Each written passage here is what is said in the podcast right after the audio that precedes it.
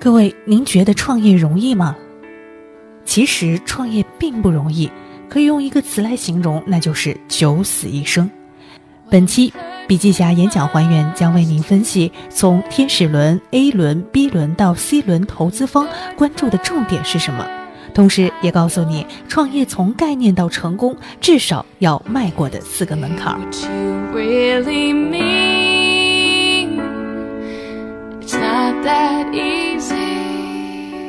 用声音学习笔记，用声音还原现场。各位笔记下的听众朋友，本期我们将以第一人称的形式还原陈雪萍在二零一六年八月十一号创业邦与马上办公联合举办的邦 Camp 上海站招募启动会发表的演讲。别被成功故事忽悠了，创业是场九死一生的游戏。笔记整理，笔记侠李丽丽。大家千万不要被媒体上的一些创业故事所蒙蔽。我是做传媒出身的，我非常了解新闻是怎么出来的。这里我给大家打一个比方，就像是在大海中发生了一场灾难，船翻了，上千人掉在海里死亡。我们的媒体乘着快艇过去，用探光灯朝向海面照去，一眼望去全是死尸。突然发现有人还活着。赶紧把话筒伸过去，问：“请问您是如何成功的？”这就是创业故事的由来。如果大家觉得这样表达过于感性的话，那么我给大家一组数据，大家就明白了。二零一五年，中国新注册的公司将近四百三十万家，平均每天一点二万家公司成立，而且去年据说是中国有史以来新注册公司最多的一年，增加了百分之二十二。按照这个基数，中国现有的公司大概是两千多万家。这些公司一年之后存活的占比为百分之七十，存活并不代表成功。我来说一个更高的存活标准：过去中国获得 A 轮以后融资的企业不到一千家，什么概念呢？就是说，假如你可以获得投资的话，恭喜了，你是千分之一的比例。香港包括海外的上市公司大概三百到四百家。那么，中国是两千多万家的基数，三千家的上市公司。按照这个成功标准的话，你创业成功的概率大概是万分之一的样子。所以，从概率来说的话，创业成功绝对是一个偶然事件。然而，坦率的说，你即便是上市了，也不能算你创业成功。上市公司里真正的好公司大概只占百分之十。所以啊，网上关于 BAT 的报道，关于马云、马化腾和李彦宏的报道，如果你觉得那就是创业的全部，你也可以成为下一个马云的时候，那我要警告你，你要成为下一个马云的概率和你彩票中一千万的概率差不多大。所以，对于创业本身，我觉得呀，要有敬畏之心。创业是一件非常困难的事情，千万不要拿一些励志的故事，拿一些鸡汤来麻痹自己。幻想自己可以成为下一个马云，创业成功呢，绝对是一个偶然事件。所以，假如你创业失败了，不要觉得丢脸，因为这基本上是一个必然事件。BAT 或者是现在的巨无霸公司都是如此。创业一方面要有勇气，另外一方面呢，心态要稍微好一些，把它当做是一场游戏。输的话那是必然的，赢了的话运气不错。另外呢，我看过这么多的投资公司，我觉得啊，打法都差不多。关于融资呢，天使轮看创始人，A 轮看模式，B 轮看运营，C 轮看利润。我们先来说天使轮吧，主要呢不是看团队，而是看创始人。创始人的能力、过去的成功经历，让别人认为这个人我是可以信赖的，我愿意赌他一把。比如以前在 BAT 的创业项目成功了，这个时候有很多投资人就会给他送钱，因为你对了一次，所以我认为你还会再对。因为啊，那个时候 A 轮公司的模式呢，往往是不清楚的，所以他有成功的履历，这个是很重要的。说到模式，我就想说另外一个词，叫做商业计划书。我们每年都会收到几百份的商业计划书，但是呢，我不怎么看。因为百分之九十九的商业计划书在正式创业后就正式作废了，根本就不是那么回事儿。商业计划书是你对未来创业的设想，那么设想和现实之间会有调整，这基本上是一个必然事件。所以呢，既然我不看你的商业模式，那就看你的团队，看看你这个人是否靠谱。接着 A 轮呢，主要是看商业模式，商业模式是否有效，本身有没有带来增值的用户和增值的营收，这点非常重要。B 轮主要是看运营，看数据是否能够跑起来，能不能成为一个可持续的、有竞争壁垒的运营模式。C 轮主要是看利润和销售额。经过这三轮之后，那这样的话呢，就可以上市了。有一些公司啊，在 D 轮、E 轮、F 轮、G 轮和 H 轮之后还没有上市的，这个呢，当另当别论。这些公司啊，用一个泡泡再盖另外一个泡泡。所以说呢，每一轮进入下一轮的比例是多少呢？我这里没有绝对的数字，但是我想的是，也是在十分之一不到。也就是说，假如有一千个人拿到了天使投资，那么到最后大概只有一两个可以得到上市的机会。这就是关于创业残酷的故事，但很少有人讲。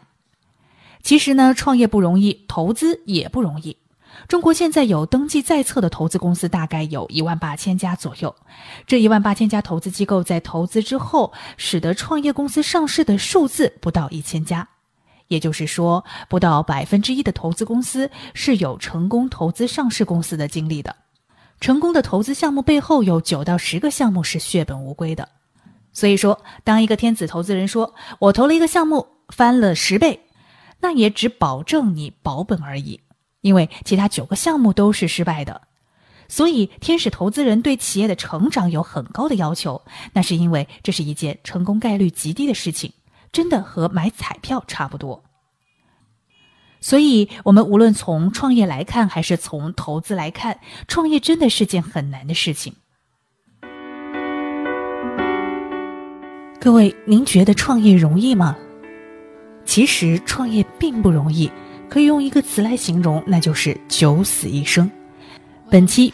笔记侠演讲还原将为您分析从天使轮、A 轮、B 轮到 C 轮投资方关注的重点是什么，同时也告诉你创业从概念到成功至少要迈过的四个门槛。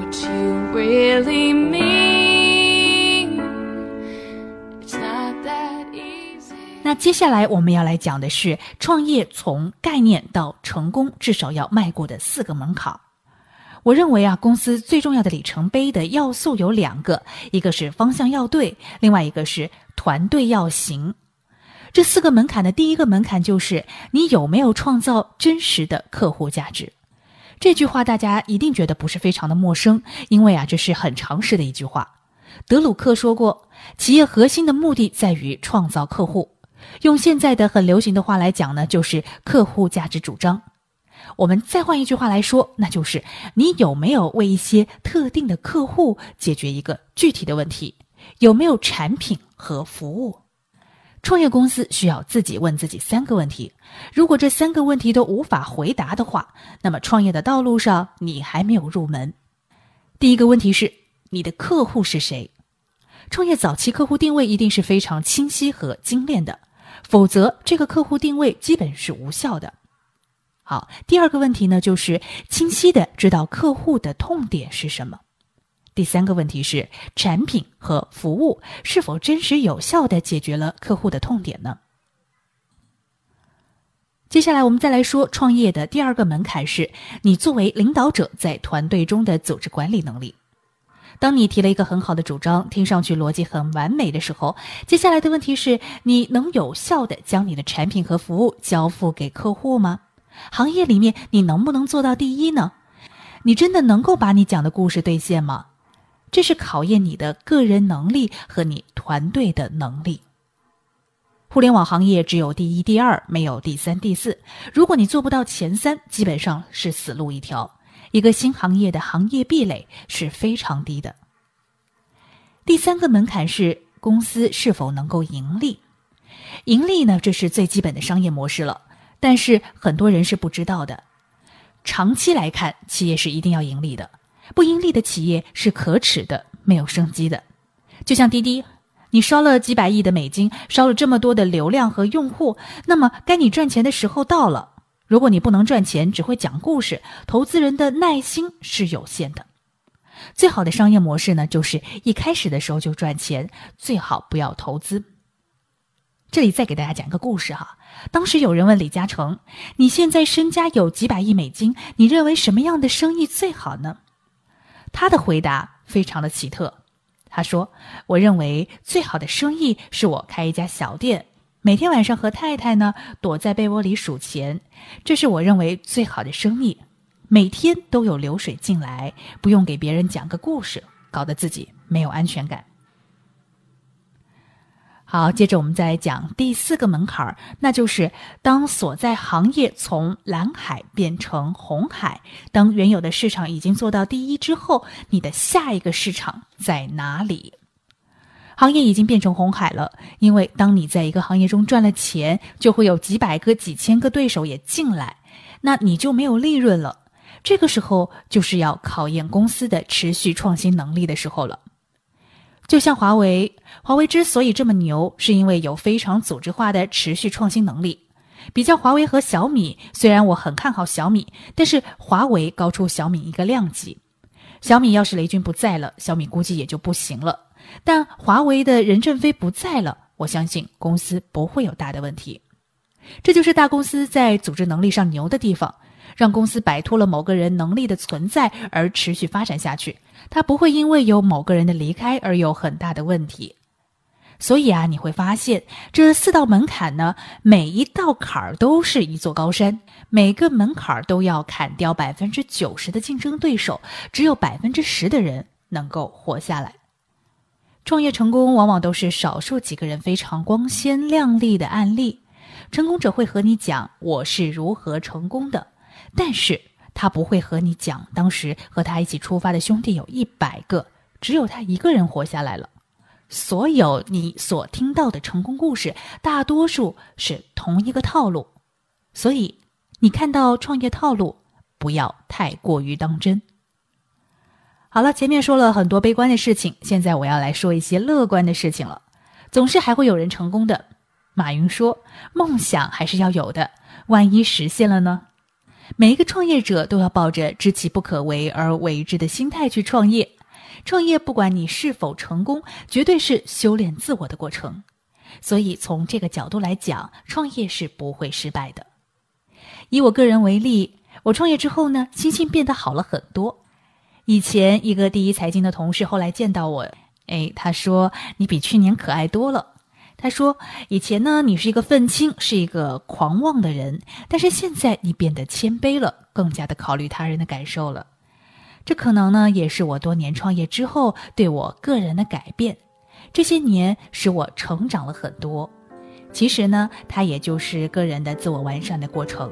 这恰巧也就是一个投资人看待一个早期创业项目非常重要的一个标准。”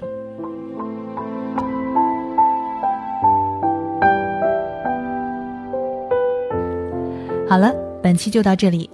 刚才为您还原的演讲笔记是陈雪萍，别被成功故事忽悠了，创业是场九死一生的游戏。想要阅读完整版笔记还原，请关注微信公众号“笔记侠”，微信公众号“笔记侠”。另外，在我们的音频下方评论区留言参与互动，有机会获得笔记侠赠送的小礼品一份。我是主播苏兰，我们下期节目再见。